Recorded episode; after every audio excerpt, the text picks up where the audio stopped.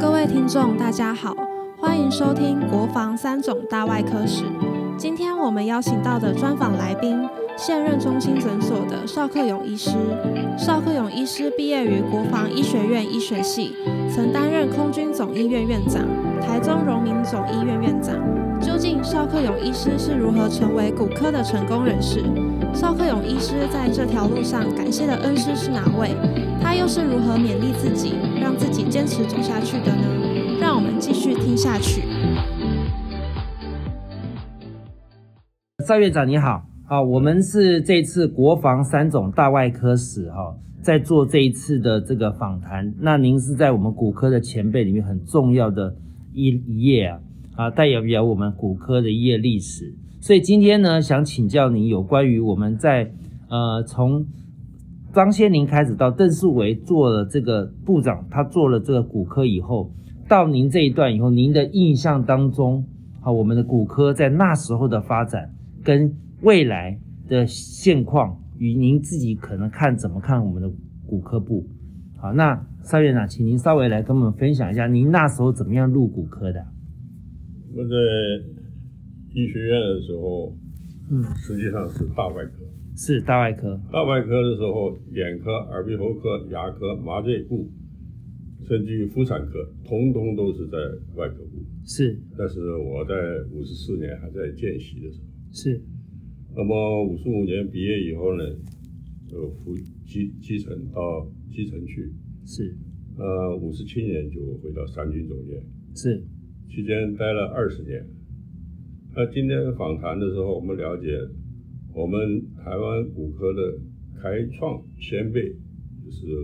邓公，是那么以及马卓老师，是还有杨大中杨院长。是那么跟他跟随他们的脚步呢，我就觉得这个学习骨科。嗯那么那是民国五十七年，是那个时候的时候呢，骨科跟外科部，我们都是受完整的训练，是所以外科部的老师啊，那么张先林教授、文东介教授，那么施春仁教授，都是我们天天接受他们的这个教诲，是所以这是施恩度三啊的。是是是我们那个期班的时候呢，那个时候通通在外科接受完整的训练。是，您印象当中哈、这个您当时啊的师承是邓公开始呢，还是马卓老师开始？我那个时候是马主任是我们的科主任，是实际上的时候只有两三位主治医师，是呃，骨科前辈，啊、我呢跟随邓公，那么他对我们比较亲切了，所以是每个礼拜有好几次的门诊啊、手术啊，我都是跟邓公是追随他学习的，是。那马卓马主任是比较严厉，啊、不敢跟他。啊，马主任也是我们的这个主任，也没有严厉，但是很宽厚的，很宽厚，哎、对，啊非常厚道的，是时常跟我们讲，做这个事情啊，给别人方便就是给自己方便，嗯，所以非常厚道的这个老师，所以在做学问或者是为人处事方面，我们感觉就是学习良多了，非常感谢。所以马主任马卓马主任当时给你的观念就是给别人方便就是自己方便，呃所以您也是以这一段话来当做你的后续在骨科的勉励的话 吗？我怕十分之之一啊。 是不是？ 太客气了。那当时邓公给你的什么样的影响？因为您都在跟在邓公旁边啊，邓公我追随的时间最久了，是那么他对于这个骨科的专精呢、嗯那是没有话讲，是是我们骨科界的一个泰斗人物。是是骨科医学会创会的一个第一任的理事长，是，所以跟他学习了很多。嗯，你回想到当时哈、你都在邓公旁边哈、啊、你对邓公印象最深刻的是哪一件事情啊？呃，邓公教导我们很多啊，难以形容。嗯但是他时常讲，做人啊要懂得珍惜，所以懂得这个感谢。是我觉得他就讲 appreciation，呃是这个是我觉得他是非常厚道的这个指导我们。是，也因为这样子哈、我们知道说您这个不遗余力的提携后进啊，啊，像我们的梁公也是说你也很提携他，那这个是不是都是影响你往后对我们的后辈特别照顾的原因呢？我想啊，这个开玩笑讲，嗯，邓公找了马卓老师啊，是路遥知马力。哦，因为他姓马马卓老师找我，我们是薪火相传。哦，不呃是马卓老师找你是日久见人 心，哦，没有，啊、所以所以薪火相传，那您真的是把这个骨科的传承呢，从你开始慢慢把它架构起来。啊，我知道说您后来在我们的骨科部也担任部主任嘛，那您当时在这个骨科部的时候，那那时候的建制，您可以稍微分享一下吗？之前的时候啊，嗯，我有机会先到日本东京大学，是，那么不久，三个月之后，是，呃，老师潘院长就写信要调我回来，叫我去芝加哥。呃，这个时间的时候，大概是民国六十八九年吧。嗯，那时候是潘树仁院长，嗯，他是院长，是我们这个深受他的这个指导教诲的一个好的老师。是，那么回来以后呢，去了日本，看到了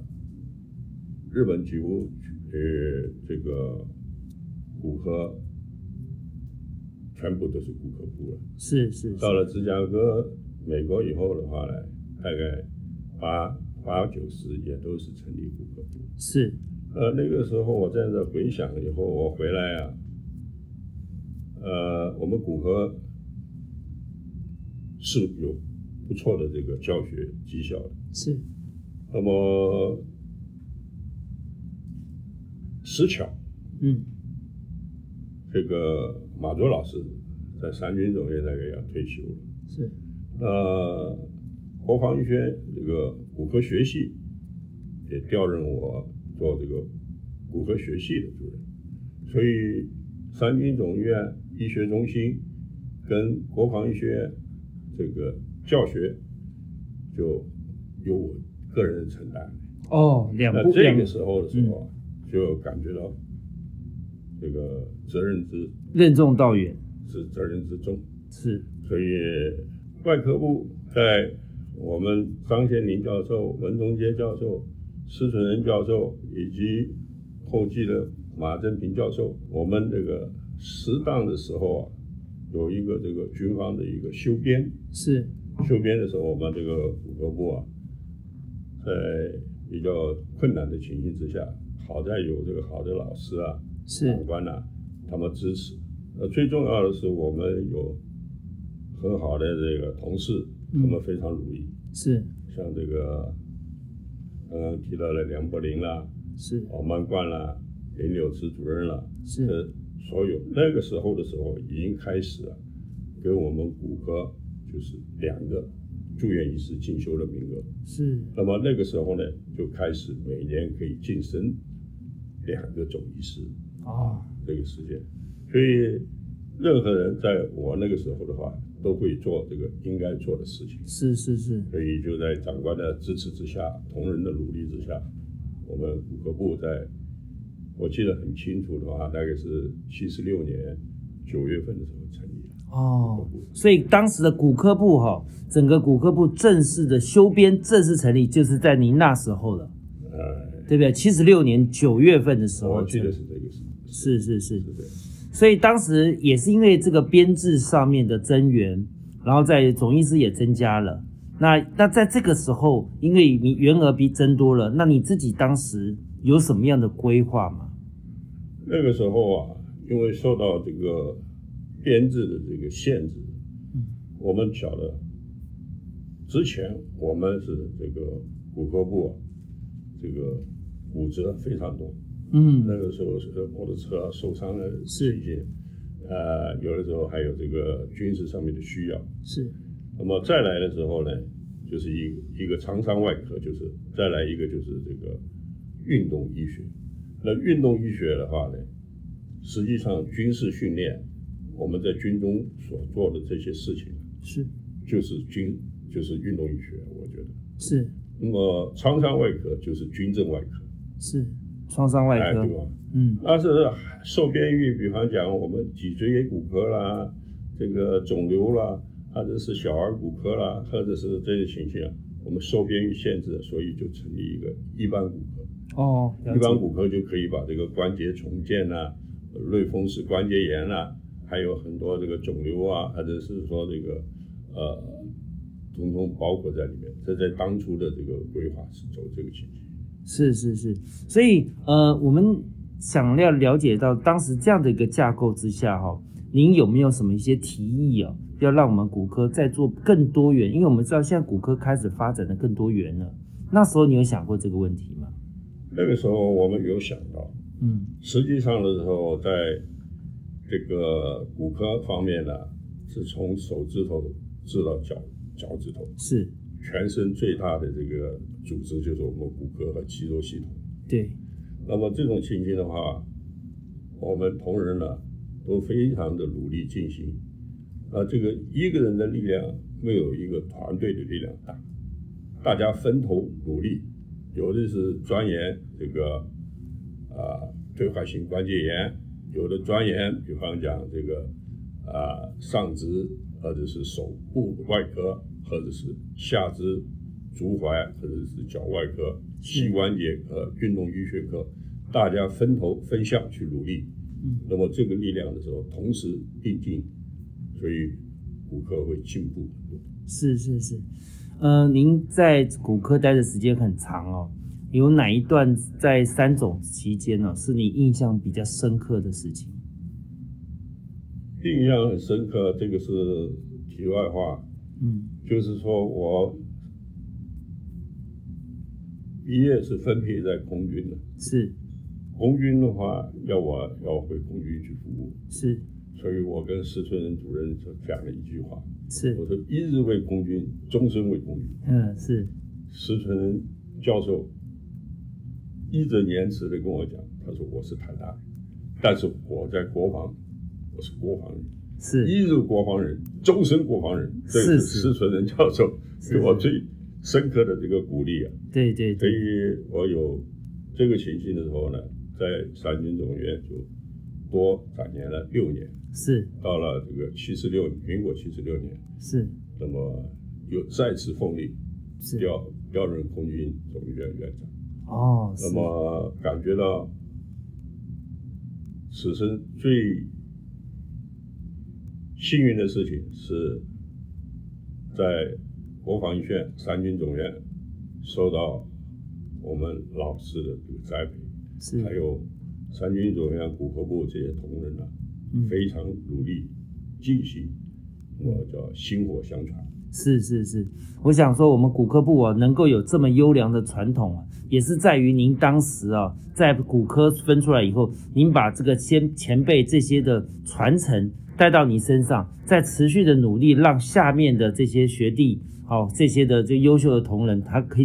依依照你的想法继续往下走。那您当时哦提到，就是说你后来到了空军嘛，那空军的时候也是在做骨科这一块，那主要还是有在在那个领域有在做这个骨科的这个，像我们三种一样去做其他的分科吗？呃，我去空军总院是三级跳啊，去做这个院长院长，是呃，做院长以后，空军的骨科也是相当这个优秀的，是，所以，但是它编制比较小，对，那么同事也非常好，嗯所以我在那边的话呢，对于这个骨科的琢磨，应该是一视同仁的、是，所以优秀的让他尽量发挥。嗯呃，我们自己呢就对于临床啊，我就交给后面是同学。刚刚刚好，您有特别说哈、您去芝加哥，对不对？研修，在那个年代，我们的经管制度还没有下来的时候，这个能够出国到国外去的，不是第一名就是第二名，没有这前两名是出不了的。那时候的经管制度之下还没有完全通过，那尤其当时潘树仁院长才当刚当院长而已。所以在这种情况，您那么优秀的去了国美国念芝加哥，可是带回来，您当时有带回来什么样给骨科不同的一些，呃，他们的一些应该新的呃一些想法或意见吗？实际上，我去芝加哥大学，我的指导教授叫 Laros，嗯当我那个时候他是在外科部，他是开玩笑的跟这个部主任说，我现在请辞骨科，我来 apply 骨科部主任。哈，主任，那这 Skinner 教授就是说，这两个教授我们都熟的，都来过嗯台湾，是啊，说请辞照准。哦， 但是实际上，芝加哥大学后来还是成立了骨科部。是他成立的骨科部是叫做骨科跟福建部，哦，附件所以骨科跟福建的关系非常的密切。是是是。那当时你在芝加哥，呃，主要攻读的或学的是什么呢？芝加哥那个时候，我主要的是做这个骨质疏松哦，和不骨折的关系。是实际上，那个七十年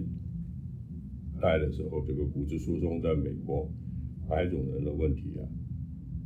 骨骨骨骨髋部的骨折、啊、哦，非常多。是但是回顾台湾的时候，我们的病人也不少，是因，为骨质疏松的问题。对对对，到今天为止啊，那个时候我们就晓得要到这个二十一世纪的时候，这个问题就解决了，是因为现在靠药物啊，骨质疏松就可以治疗。是，那么我也请我们芝加哥大学的教授啊，嗯到台湾来指导我们。嗯那他就说啊，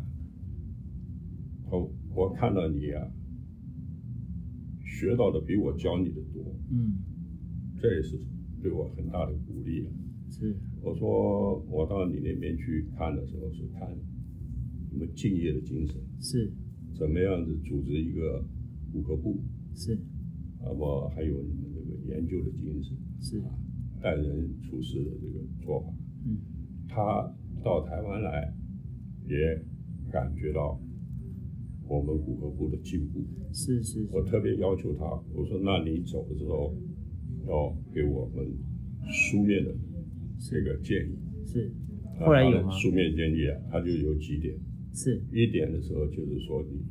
借重你们的优势，是那么发展你们的弱点，是利用既有的资源，尽量努力的去做。是那这一点是非常重要，因为我们一下子的时候啊要培养很多的人才啊，是一定要大家分头努力，是没各有个这个精进。所以我们今天是讲的是民国七十年的事情，是今是，天是一百一十年，对这是四十年以前。是，当时今你天我看到我们同仁的进步啊，啊心里感觉到非常的这个欣慰，是是非是常的高兴。是，那你可以看到骨科部现在有这么大的成长，都是有在于当时您把整个的架构啊，那都做不敢 鞠躬，不敢鞠躬。不过当时你倒是讲了一句话说，呃呃，精进现有的优势，可是发弱点的部分我听不出来。当时你他怎么看出你们的弱弱点在哪里呢？因为我们这个基础的研究啊，嗯，还是比起国外来还有进步的空间很多。是在优势方面，比方像我们这个骨折，或者是说运动医学方面，嗯我们的病例啊不输于他们。对，因为这个这个我可以理解，是因为当时我们是国军医院嘛，这个国军医院难免就是很多投手榴弹啊，什么一下就骨哎折这个了也。对，对对，这个病例是数多的，所以我觉得这是我们的优势。可是像您说的基础医学，可能就是像当时您所讲的，就能够出国研究的人太少，是不是这个原因？呃，这个世界一直都是不停的进步的。是那么我们时常在谷歌的同仁方面互相勉励的一句话就是：医师医学啊是不断学习的一个过程，是，嗯，不断学习、不断的精进的一个过程。对是。您呃，从这个离这边离开以后到空总，然后现在又到了呃我们的中心诊所嘛，对不对？那我听说您有时候还是会回到我们这边来，哦，跟大家骨科部一起研究，哦，这样的精神跟是延续是以前我们的呃前面几位的前辈嘛，还是您自己本身对这一块是有特别的独钟，想要跟我们的这些学弟啊、学弟妹们能够一起共同的成长，在芝加哥大学进修的时候，啊嗯，他们有像一个中心诊所差不多的一个 clinic，是我们我记得那个叫 m i c h a r i s c l i n i 啊，他跟芝加哥大学骨科每隔一个礼拜四啊就会开会是到那边去，在那儿我们就看到很多的权威退休的人士。那么我在空军总院退休以后啊，有机会到台北荣总、台中荣总做行政工作。回头，那么在台北荣总待了五年，在台中荣总待了七年。是然后呢，回到中心诊所没有捐血，我就三月退休，四月在中心诊所又是担任行政工作，是所以那个时候我晓得我们骨科部每个礼拜四有这个早晨的会议，我就没有断过，一直到这个这一次的新冠肺炎，我觉得不要大家互相麻烦了，所以我暂时就停止。当这个疫情过了以后，我可能还会再恢复，就恢复到我一句话：不断的学习。是是，我来骨科部跟骨科部主任已经有五六任了吧，啊，是十年了吧。是是是我是 come to lesson 是是， to learn，非常不容易，因为这个您会有这样持续的这样的精神哦。从我们从外科部看到的以前文忠杰文主任，好、然后这历来的很多部长的主任都是像这样的回过头来去提携我们的这个后辈，然后跟我们后辈所谓的教学相长，把您的经验做传承，把他们现有的科现有的技术跟进步跟您分享。我觉得这是一个非常棒、非常难得的一个一个交流啊。那会影响到您这么深，我相信这对前辈给您的影响是很大的。那我想请教您，您自己对于您从骨科，尤其在呃从马呃我们的这个呃马卓主任，好再到的那个王工，哎是呃从马卓主任，还有另外一位是那个呃，许冠宇许主任，许万怡许主任，对，那这些都是一路有带您过来的。那你怎么看我们未来我们的骨科部啊？你期望我们的后辈能够有什么发展呢？你有没有给他们一些期许或呃，期望？期许的时候是不敢当了，但是追求卓越的精神，不断的突破，不断的精进，嗯呃，跟上世界的潮流，这个是必须的。是许万怡主任当时是您前一任嘛？对，对，那您对他有印象吗？他是非常厚道宽厚的主人了，是那么也是找我们，呃，他是四十九期，是，我们是五十九期，差个时期了，差十期。所以我那个时候结识的时候，心理担子比这个精神就比这个体力这个担子重的很。是啊，一叉叉时期，这个交棒下去，其实压力不小那。么三军总院这边是十七，所以我会调我的这个资料看起来，国防医学院的骨科主任是杨大中教授，哦，是杨大中这个时候也退，所以民国大概六十九年、七十年的时候，我同时接下国防学院和三军总院，这是我今天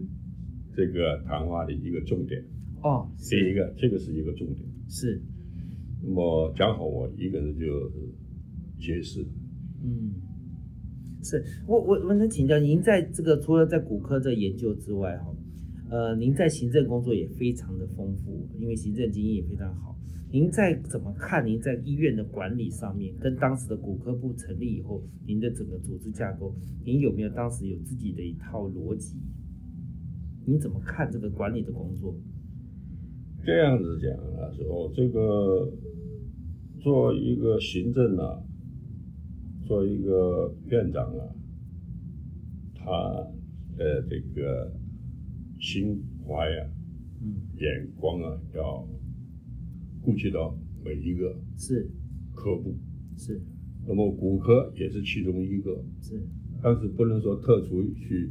关注骨科。是，这也是我走到行政以以以后啊，没有余力再去做做更多的临床的工作，是是是，所以在某一个阶段做某一个事情是要尽全力以赴。对，可是从一个骨科主治医师到骨科主任，他毕竟经最后经历到一个行政职的时候，他有办法再兼顾他临床吗？那他如何去兼顾他的临床，让他的这个主任的行政职跟这个所谓临床上都能兼顾？如果一旦兼顾，不是都有可能两边都有可能太过辛苦做不好？那这你怎么看呢？这个在国内外也有这种意识，就是由临床转入行政。是，是不是能够把行政工作做好嗯，或者是说把临床也兼顾到。是，实际上，国外也有这种想法，是，两只脚踏两只船。这，所以，为了对病人公平，也要对得起行政的责任。可能就我来看的话，还是以这个全院为着力点。是，那骨科部的事情就交给骨科主任。是，那我那个时候我也跟我的老前辈老师讲，你医院别的事情不要找我，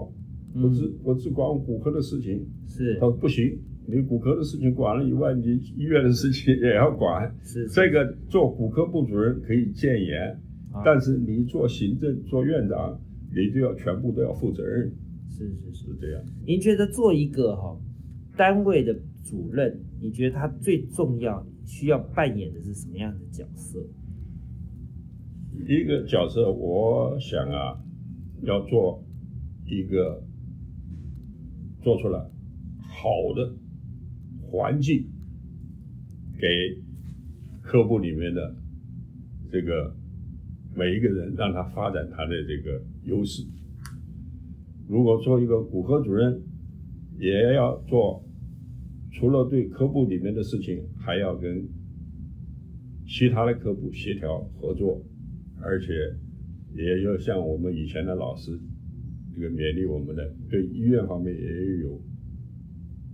更好的建议。是，诶您这一路走来哈，刚刚讲到了一个你非常印象深刻的是，你有没有在你自己临床上有一个你比较难忘的经验啊？临床上面有没有自己最难忘的经验？因为每个病人都有每个病人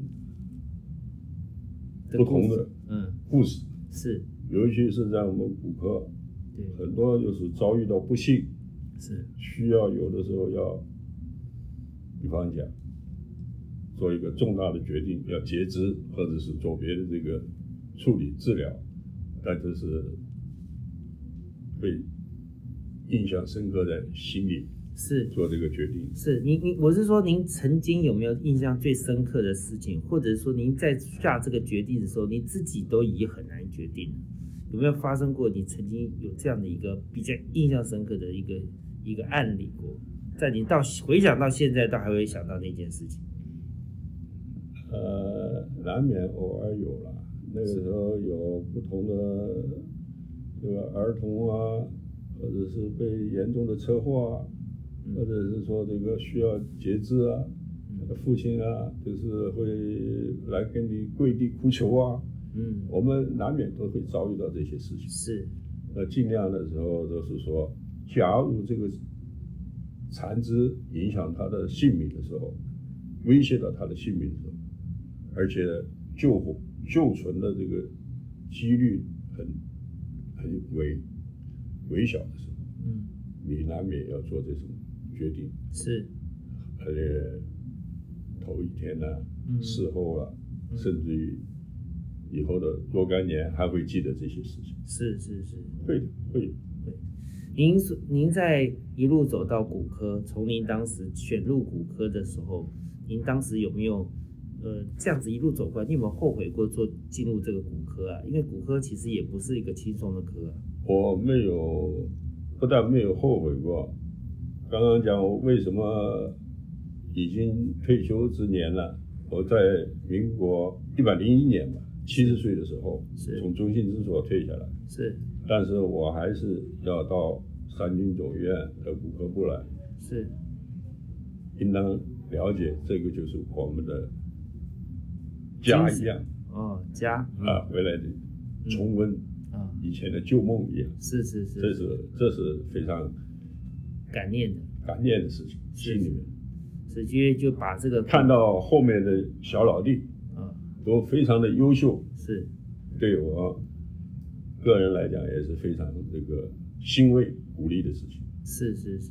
最后我想说，我们今年哈、是国防呃三总一百二十周年了、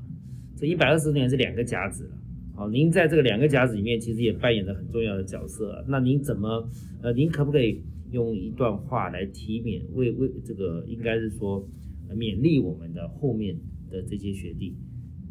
我个人觉得自己很平凡，任何人在我这个位置都会决定做应该做的事情。是呃，对于小老弟的期勉和鼓励，那是永远没有